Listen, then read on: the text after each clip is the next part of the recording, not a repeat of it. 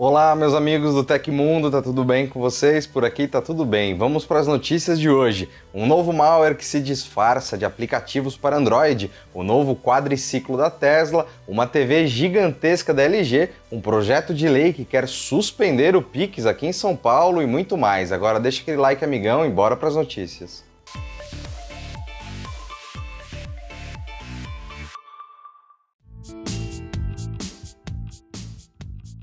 E a empresa de segurança Thread Fabric identificou toda uma modalidade de cybercrime em andamento para tablets e smartphones Android. O formato de golpe rouba dados bancários do usuário a partir de uma estratégia bastante elaborada, adaptada até contra novas restrições de segurança do Google. A tática inicial de fisgar as vítimas não é novidade. Os malwares conseguem aprovação na Google Play Store ao se disfarçarem de aplicativos tradicionais, como leitor de QR codes, auxiliares de atividades físicas e filtros de câmera. Até mesmo sites e resenhas falsas são adicionadas para criar um ambiente de veracidade, e os aplicativos são lançados não em lotes, mas sem uma frequência ou localização definida, dificultando ainda mais o rastreamento de um golpe em andamento. Foram identificados mais de 300 mil downloads em quatro meses nos aplicativos que fazem esse golpe, com alguns dos serviços sendo baixados mais de 50 mil vezes. O Google já baniu os aplicativos identificados e tem trabalhado para reduzir a eficiência desse tipo de golpe, inclusive sempre dando ao usuário o poder de liberar permissões ao que é instalado no celular. Entretanto, esse tipo de crime continua em alta e parece cada vez mais adaptado para permanecer agindo na plataforma.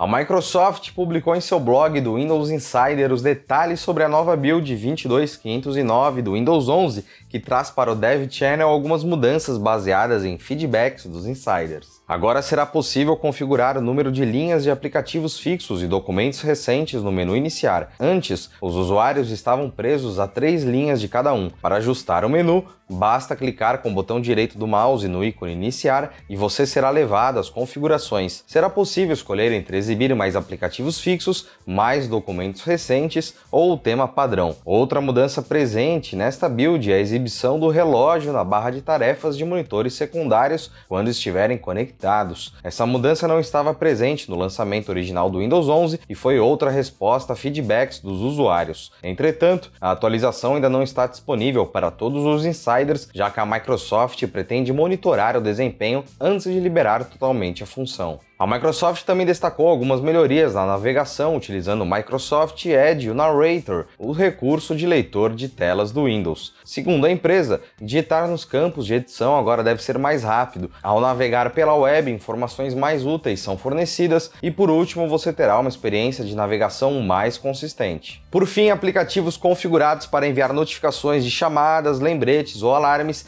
terão três diferentes notificações de alta prioridade mostradas ao mesmo tempo. Entretanto, essa mudança também não está disponível para todos os insiders no momento. E a LG anunciou um novo modelo de TV que promete uma experiência real de cinema em ambientes amplos e de alto padrão. Segundo a fabricante, a nova LG LED 136 polegadas oferece uma tela que nenhuma outra televisão tem. É resultado de grande investimento na tecnologia LED e representa a entrada da marca no segmento de painéis para residências super luxuosas. Diferentemente dos painéis LED que utilizam retroiluminação em suas estruturas, a tecnologia da nova TV da LG traz mais de 2 milhões milhões de LEDs individuais a partir dos quais as imagens são criadas. Assim, o dispositivo pode oferecer um altíssimo desempenho de brilho, além de uma gama de cores ampla mesmo em espaços mais iluminados. Segundo a LG, a preparação realista das imagens para a automação residencial é obtida por meio da tecnologia HDR10. Finalmente, na questão de durabilidade, a LG LED 136 foi desenvolvida para operar pelo menos 100 mil horas, o equivalente a mais de 10 anos. E essa nova TV da LG já está listada no site brasileiro da empresa, mas aparece como indisponível. Quem quiser levar o produto para casa terá que desembolsar só 320 mil reais, valor que inclui 3% de desconto. E aí, o que achou do desconto? E da TV? Comenta aí embaixo. Se você é fã do Tecmundo, quer cupons com descontos enormes para compras online que você não encontra em nenhum outro lugar, cursos e ainda juntar pontos para trocar por produtos do Tecmundo, então seu lugar é no nosso clube de benefícios, o TecMe. Ele custa só 99 centavos para testar por 7 dias e depois a mensalidade é só de R$ 5,90. O link para assinar está embaixo na descrição.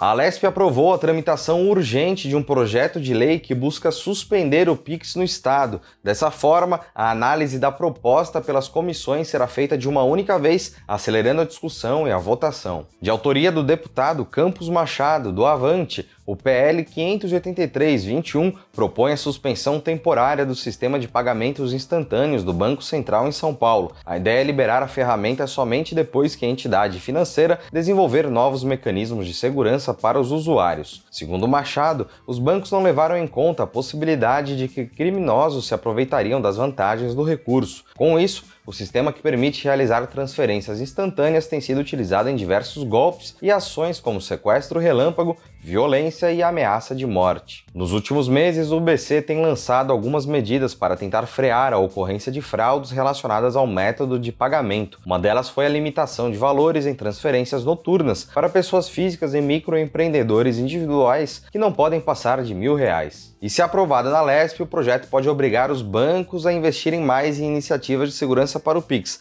Ao mesmo tempo, uma ação como essa pode reverberar para outros estados brasileiros uma entrega especial, e foi assim que o Google definiu uma série de recursos que estão sendo lançados no Android para utilização já nos períodos de festas de Natal e final de ano. As novidades incluem novos widgets para o YouTube Music, Google Play Livros e Google Fotos. O pacote inclui novas ferramentas para o Android Auto e atualizações para o Google Assistente e Google Fotos. O primeiro recurso é o Family Bell, que permitirá programar lembretes em forma de alarme por todas as pessoas da casa, garantindo mais controle durante tarefas natalinas. A novidade é que as campainhas de notificação poderão ser executadas no Android pessoal de cada um nos alto-falantes inteligentes ou na tela inteligente. Os novos widgets também prometem bons momentos. O de música, por exemplo, oferece controles de reprodução e acesso a faixas reproduzidas recentemente. Já o de livros mostrará atalhos para sua biblioteca, enquanto um novo do Google Fotos permitirá, a partir da semana que vem, mostrar apenas fotos de pessoas, pets e selecionados. O recurso Memórias promete uma curadoria de eventos para as comemorações de final de ano. Finalmente, o Google estenderá o novo recurso de redefinição de permissões permissões para aparelhos Android mais antigos, desativando todas as permissões para aplicativos que o usuário não utiliza há algum tempo. Já presente nos dispositivos que executam Android 11 superior, a funcionalidade chega nos aparelhos que executam versões a partir do Android 6.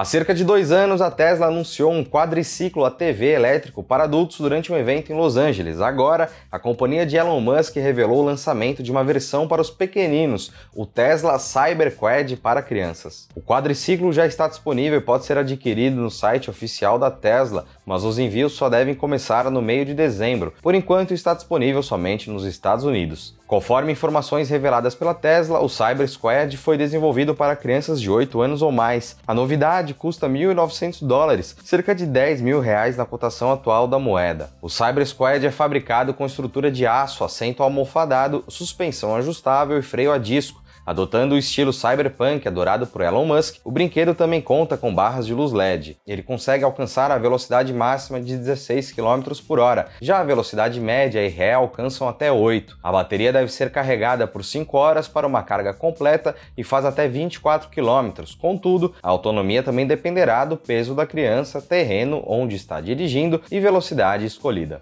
E vale lembrar que o quadriciclo não é a única novidade da Tesla com estética similar ao Cybertruck. Recentemente a empresa também lançou um apito com o visual do veículo.